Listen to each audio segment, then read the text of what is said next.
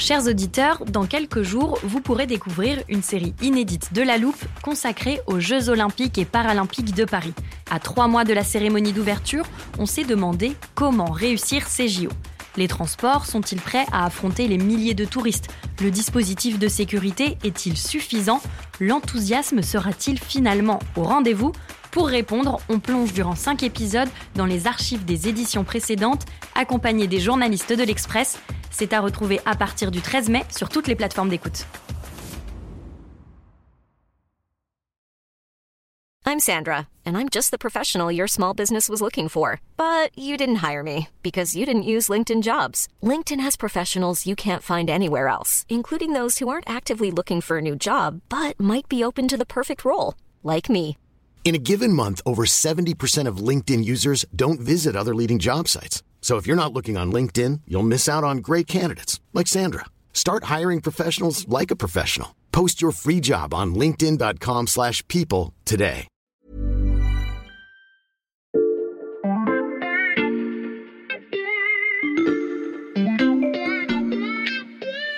Salut, c'est Xavier Yvon. Nous sommes le lundi 12 décembre 2022. Bienvenue dans La Loupe, le podcast quotidien de l'Express. Allez, venez, on va écouter l'info de plus près. Et la dernière vis. Voilà. Bon, ça a l'air de tenir. Je vous explique. Je viens de rajouter une étagère dans l'armoire de la loupe parce qu'à force de consacrer des épisodes aux différents personnages qui entourent Vladimir Poutine, je me suis dit qu'il fallait un endroit pour les ranger tous ensemble.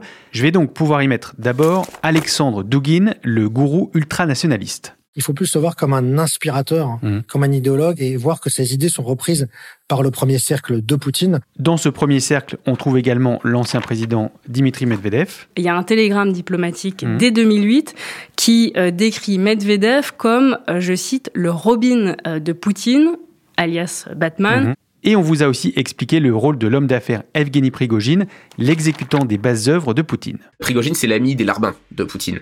Il entre dans le cercle des prestataires de services de Poutine, des gens auxquels on peut confier euh, un job et qui vont le faire. La désinformation, les usines à trolls et les mercenaires. Dans la galaxie Poutine, on a donc le penseur, l'acolyte, le larbin, et il reste de la place sur l'étagère pour ajouter aujourd'hui un nouveau personnage qu'on pourrait surnommer le vassal, Ramzan Kadyrov. Le dirigeant de la Tchétchénie partage de nombreuses similitudes avec Evgeny Prigogine. Lui aussi dispose d'une armée privée et d'une liberté de ton rare en Russie. Lui aussi a beaucoup d'ennemis au Kremlin. Et lui aussi aura un rôle à jouer dans l'après-Poutine. La grande différence, c'est que cet homme, au visage barbu et aux yeux souvent rieurs, dispose d'un territoire et d'un État quasi autonome, et à la faveur de la guerre en Ukraine, il pourrait bien être tenté de s'émanciper pour en faire un pays à part entière, voire un émirat au cœur du Caucase. Vous venez d'entendre sa voix dans l'introduction de ce podcast. J'accueille en studio Léo Vidal-Giro. Salut Léo. Salut Xavier. Léo, tu es l'ancien correspondant de l'Express à Moscou, et avec ta connaissance parfaite de la Russie, c'est toi qui nous avais dressé le portrait d'Evgeny Prigogine. Oui, et d'ailleurs, s'il a un autre point commun qu'on peut pointer euh, entre lui et Ramzan Kadyrov, eh ben, c'est la difficulté d'enquêter sur les deux personnages. Ce sont des gens qui font peur, et d'ailleurs, l'une des personnes que j'avais sollicité pour parler de lui m'avait décliné en disant c'est devenu trop facile de faire tuer quelqu'un à Moscou ces temps-ci. Alors, moi j'enchaîne avec une autre différence entre les deux hommes. La relation Poutine-Prigogine s'est nouée à Saint-Pétersbourg, leur ville d'origine. Ramzan Kadyrov, lui, vient de Grozny, la capitale tchétchène. Comment s'est-il lié avec le président russe? Alors, pour comprendre la relation entre euh, Ramzan Kadyrov et Vladimir Poutine, il faut remonter un petit peu en arrière Mhm. et parler en fait du père de Ramzan Kadyrov, Ahmad Kadyrov, qui était l'un des chefs indépendantistes pendant les guerres de Tchétchénie. La première guerre de Tchétchénie est celle qui est menée par Boris Eltsine et qui se termine pratiquement en fait en défaite de la Russie avec une quasi-indépendance de fait de la Tchétchénie. Poutine donc dans- à la fin des années 90 déclenche la deuxième guerre de Tchétchénie avec un objectif de reconquête et il va s'allier en fait avec un clan tchétchène, le clan Kadyrov, qui est donc dirigé par Ahmad Kadyrov. Poutine mise sur son clan et l'installe au pouvoir. Sauf que le 9 mai euh, 2004, Ahmad Kadyrov est tué dans un attentat à la bombe dans un stade, probablement organisé par un de ses rivaux.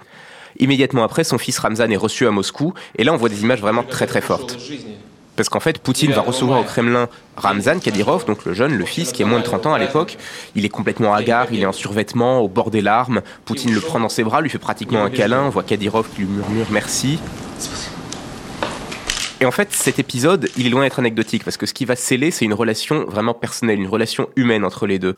C'est un peu de la psychologie de comptoir, mais la plupart des politologues, des spécialistes du Caucase en Russie, n'hésitent pas à parler d'une sorte de projection de paire de substitution que serait Poutine pour Kadyrov.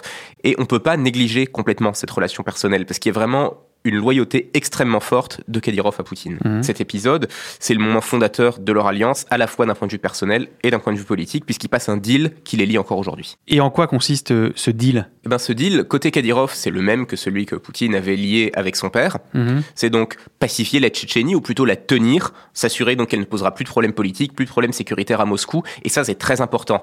Parce que Poutine, c'est sur cette histoire de Tchétchénie qu'il la fonde, sa légitimité. Elle dérive de la stabilité de la sécurité qu'il assure aux Russes. Et cette stabilité, cette sécurité, elles sont symbolisées par la fin de la guerre en Tchétchénie. Hmm. Et donc, il délègue la sécurité dans cette région à un potentat local et lui donne pour ça carte blanche. Et Ramzan Kadyrov va s'en servir et il va faire régner dans cette région une véritable terreur avec torture, avec assassinat, disparition forcée et peu à peu en fait il ramène tous les autres clans tchétchènes sous sa bannière. Ceux qui refusent de s'aligner sont marginalisés vont finir par être exterminés pratiquement. Certains prennent le maquis. Le résultat final, c'est qu'en fin de compte, Kadyrov obtient le monopole de la force armée en Tchétchénie. Ok, ça c'est la part du contrat de Kadyrov. Euh, quelle est celle de Poutine? La part du contrat de Poutine, c'est qu'il le finance, Kadyrov, très généreusement. La Tchétchénie, c'est la région de Russie qui reçoit le plus d'argent du budget fédéral. C'est une région extrêmement pauvre, mais qui est donc sous perfusion financière de Moscou. Mhm. Ce qui permet à Kadyrov, à la fois, d'une part, de s'enrichir personnellement, très généreusement, et puis aussi de payer son armée privée, en fait, Mhm. qui va équiper avec des équipements qui n'ont pas grand-chose à envier aux équipements des meilleures forces spéciales russes. Et à partir de son noyau de combattants indépendantistes, il va créer, il va bâtir cette armée privée qu'il possède aujourd'hui, qu'on surnomme les Kadyrovtsi. Et on se retrouve donc dans une situation où la Tchétchénie, alors que c'est l'une des régions les plus pauvres de Russie, a une armée suréquipée de plusieurs milliers d'hommes, probablement même plus de 10 000. Donc ce qu'il faut retenir de tout ça, c'est que Kadyrov n'est pas juste l'homme de paille de Poutine, ce n'est pas juste sa chose, il y a une vraie relation de vassalité au sens médiéval du terme. C'est-à-dire que oui, il y a une hiérarchie, mais il y a aussi des droits et des devoirs qui Mhm. marchent dans les deux sens. Et d'ailleurs cette relation entre les deux hommes, elle s'est développée, et Poutine peu à peu élargit le rôle qu'il fait jouer à Kadyrov, ou plutôt même Kadyrov élargit lui-même son propre rôle. Comment ça? Eh bien, Kadyrov s'est auto-attribué une sorte de titre informel de chef de file de l'islam russe. Rappelons que la Tchétchénie est une région musulmane, Mhm. est une région dans laquelle l'indépendantisme a eu une composante religieuse assez forte aussi. Rappelons aussi que la Russie est un pays dans lequel la communauté musulmane est très importante. Kadyrov, lui, depuis sa montée en puissance, fait tout pour essayer de prendre une autorité de fait, une autorité morale en tout cas, sur les musulmans de Russie. D'ailleurs, Poutine en prend acte. Quand il se déplace dans des pays musulmans, en général, il l'emmène avec lui dans Mhm. sa délégation. C'est aussi à lui qu'il a fait jouer un rôle, par exemple, dans le déploiement de l'armée russe en Syrie. La police militaire qui est déployée en Syrie, ce sont des bataillons tchétchènes, ce sont des bataillons qui répondent à Ramzan Kadyrov. Ça n'est pas un hasard. Et c'est vraiment lui qui, de plus en plus, pour Poutine, incarne le lien avec les musulmans de Russie. D'ailleurs, il y a une scène récente qui a été filmée et qui en dit très long là-dessus. Donc c'est une vidéo de Poutine qui reçoit des mères de soldats russes déployés en Ukraine. On a écrit d'ailleurs là-dessus il y a quelques semaines. Et l'une d'entre elles, qui est musulmane, dit au président russe qu'elle ne peut pas le prendre dans ses bras, elle ne peut pas l'embrasser. Et il euh, se montre compréhensif. Et il le signale en lui disant, bah, écoutez, je dirais à Ramzan que vous avez eu une bonne attitude. Autorité morale des musulmans russes et gardien de la Tchétchénie, Ramzan Kadyrov a donc une place bien précise dans le royaume de Poutine. Tu l'as dit Léo, dans une relation de vassalité, il y a des droits et des devoirs, et quand le seigneur part à la guerre, le vassal fournit des troupes.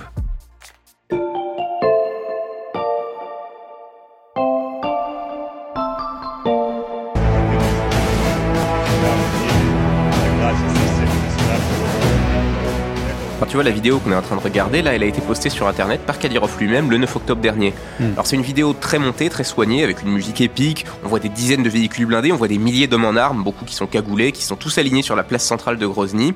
Et puis Kadyrov qui mène la revue des troupes avec ses épaulettes toutes neuves de général-colonel. Il assure qu'ils sont 70 000 et prêts à partir pour le front en Ukraine. Donc il leur fait un discours qui mélange, comme très souvent avec Kadyrov, des références nationalistes russes et des références musulmanes. Par exemple, donc il va parler des Ukrainiens qu'il traite du nazi il parle de Zelensky qui, dont il dit que c'est le Satan, et il conclut en disant avec l'aide d'Allah le Très-Haut, nous allons nettoyer la terre de cette vermine. Hmm. Et puis il termine avec ce double cri de guerre qui est très très typique de Kadyrov, où il crie Ahmad Silla, ce qui dit donc Ahmad, une référence à son père, Ahmad Silla, ce qui veut dire Ahmad c'est la force, et puis il conclut en criant Allah Akbar. Et tous ces hommes derrière qui reprennent ce cri de guerre. Et ça, c'est vraiment typique de ce mélange de religion et l'ultranationalisme russe. Alors j'imagine que tu vois pourquoi est-ce que j'ai choisi précisément cette scène pour les auditeurs. Oui, parce qu'elle illustre la montée en puissance de Kadyrov sur l'Ukraine cet automne. Évidemment. Et puis aussi parce que elle montre bien sa propension à la mise en scène et à la communication permanente. Sur ces images, Kadyrov parle de 70 000 hommes prêts à partir, tu l'as dit. Combien sont réellement déployés en Ukraine aujourd'hui? Probablement pas 70 000. Mm. Kadyrov est aussi connu pour sa tendance à l'exagération permanente. Ce qui est sûr, en tout cas, c'est qu'on les voit beaucoup, qui sont probablement plusieurs milliers en Ukraine, et qu'ils se mettent énormément en scène sur les réseaux sociaux, jusqu'à gagner un surnom, celui de soldat TikTok. Les soldats TikTok? Oui, du nom du réseau social. Et c'est quelque chose pour lequel on se moque souvent d'eux. Enfin, en tout cas, les Ukrainiens euh, ont tendance, et même pas mal de Russes aussi, à les moquer pour cette tendance à se mettre en scène, soi-disant en train de participer à des combats, alors qu'assez souvent, on se rend compte que tout ceci, bah, c'est justement Mm. juste ça, de la mise en scène. On les a vus, par exemple, se filmer en train de monter à l'attaque d'un immeuble qui s'était finalement vide. Mm. On a vu Kadyrov se filmant en disant qu'il était en Ukraine, alors que derrière lui, à l'arrière-plan, on voyait une station-service russe. Et il met en scène aussi, d'ailleurs, par exemple, ses propres fils. Parce qu'il a quand même annoncé que ses propres fils, donc, âgés de 14, 15 et 16 ans, allaient partir faire le coup de feu en Ukraine. Il s'est filmé en train de les bénir avant de les envoyer au combat, et il les a même filmés en train de revenir. Здравствуйте, да. Знаете меня, да? Видели, да? Сейчас живую, да, увидели, да? Откуда вы? Donc sur cette vidéo-là, par exemple, on voit des gros 4x4 qui s'arrêtent devant le palais présidentiel de Kadyrov avec ses fils qui en sortent, qui traînent derrière eux trois hommes en cagoulé, puis qui leur enlèvent leur cagoule devant Kadyrov en leur disant bah, Père, nous sommes revenus du front, nous avons fait des prisonniers et nous te les offrons. Mais à part faire des vidéos, est-ce que les hommes de Kadyrov ont un vrai rôle militaire sur le front ukrainien Oui, on peut pas le nier. Euh, c'est facile de les réduire à ce rôle de soldats TikTok, mais ça serait réducteur. Euh, c'est indéniable qu'en particulier grâce à leur équipement, ils ont joué un rôle dans certaines batailles particulièrement sanglantes. Ils ont participé à la prise des villes jumelles de Severodonetsk et Lysychansk dans Mhm. le Donbass. Et puis surtout, euh, d'après en tout cas pas mal d'observateurs sur place, ils ont été en première ligne dans l'assaut de Mariupol et dans la prise surtout des souterrains de l'usine Azovstal. Et ça aussi, j'imagine que Kadyrov se prive pas de le faire savoir. Voilà, bah, il fait très souvent des vidéos qu'il poste sur sa chaîne Telegram et sur son compte TikTok, donc, dans lequel il va parler de l'avancée de ses troupes. Et puis, il en profite aussi pour, euh, en général, critiquer l'état-major russe. Et quand il exprime ses critiques, il le fait avec une liberté de ton qui est vraiment étonnante dont lui seul dispose en Russie, en fait, pratiquement, à l'exception peut-être de Prigogine dont on parlait la dernière fois, Hmm. avec euh, un ton très très dur sur les généraux russes qui reculent. Il peut se permettre de contredire certaines prises de position officielles du Kremlin, de refuser toute forme d'ouverture de négociation avec l'Ukraine, de demander qu'on utilise l'arme nucléaire sur Kiev. Hmm. Il peut même se permettre, quand la mobilisation partielle a été décrétée en Russie, de décréter bah, chez nous elle ne se fera pas, parce que la Tchétchénie a déjà atteint ses quotas de mobilisation, donc nous on ne mobilisera pas plus. Hmm. C'est inimaginable qu'aucun autre gouverneur ou chef de région en Russie puisse se permettre une sortie pareille. Même si Kadyrov n'hésite donc pas à contredire le Kremlin et à fustiger les généraux russes, le pacte avec Poutine résiste très bien à la guerre en Ukraine. Il est temps de se demander ce qu'il adviendra de cette alliance lorsque le président russe ne sera plus là.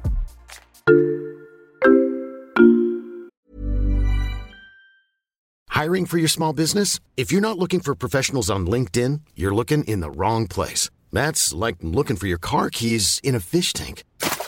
LinkedIn helps you hire professionals you can't find anywhere else, even those who aren't actively searching for a new job but might be open to the perfect role. In a given month, over 70% of LinkedIn users don't even visit other leading job sites. So start looking in the right place. With LinkedIn, you can hire professionals like a professional. Post your free job on linkedin.com/people slash people today.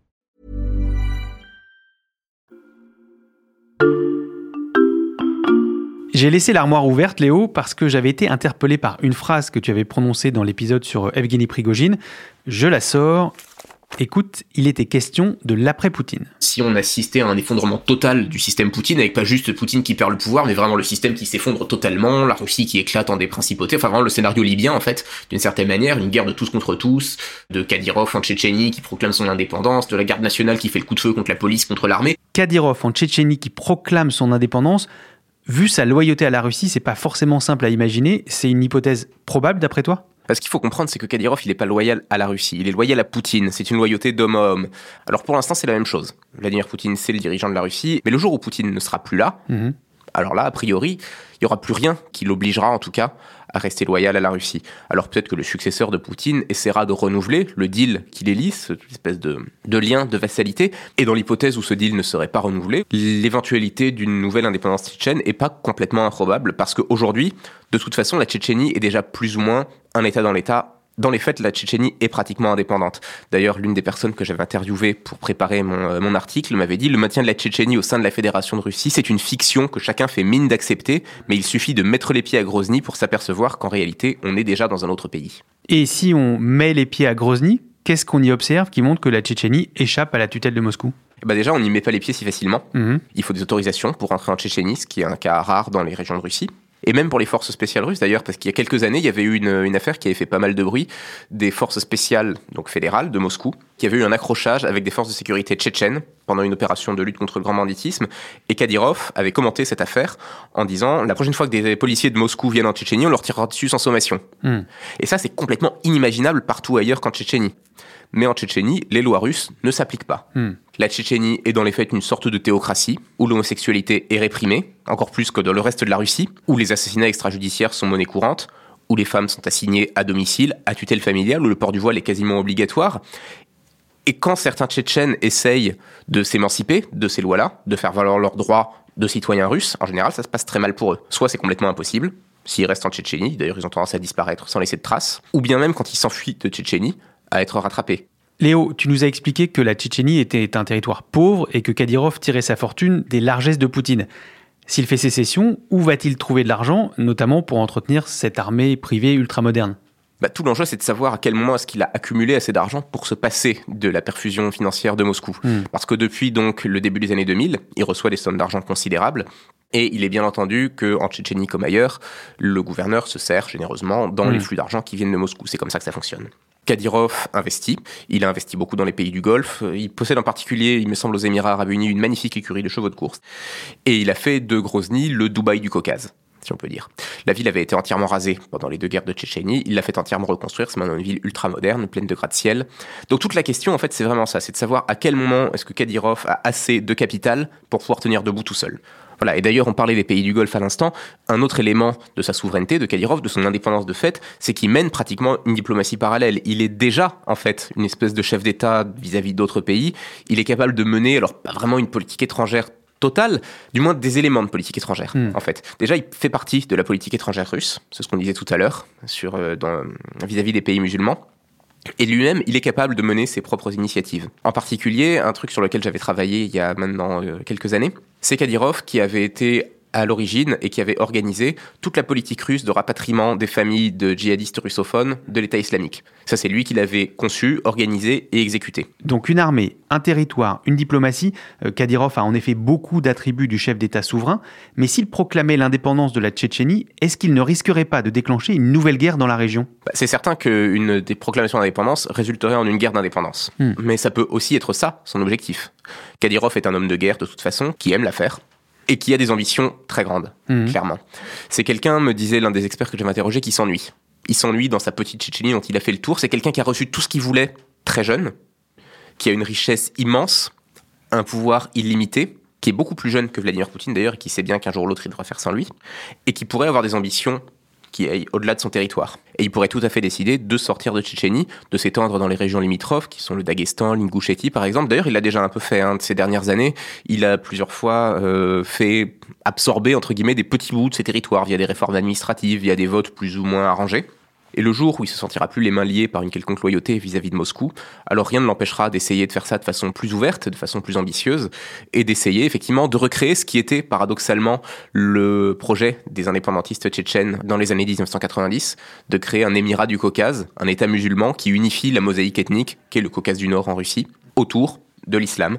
Et pour ça, eh il a un atout à faire valoir. Il a ce rôle de chef de file des musulmans de Russie qu'il s'est auto-attribué. Euh, il a cette force armée qu'il a, il a sa popularité. Il peut tout à fait décider de tenter sa chance à son tour, de se tailler cet émirat du Caucase. Et pour finir, je te dirais que l'une des personnes que j'avais interviewées pour préparer mon article me disait si jamais l'après-Poutine est un après-Poutine chaotique, Kadyrov s'en sortira très bien. C'est quelqu'un qui est né dans le chaos et c'est quelqu'un qui est fait pour le chaos.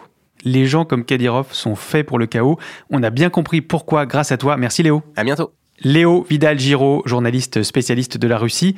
Tous tes articles sont à lire sur l'express.fr. En ce moment, l'abonnement numérique ne coûte qu'un euro le premier mois, alors profitez-en, chers auditeurs. Et pour aller réécouter nos portraits de la galaxie Poutine, rendez-vous sur toutes les plateformes d'écoute de podcast.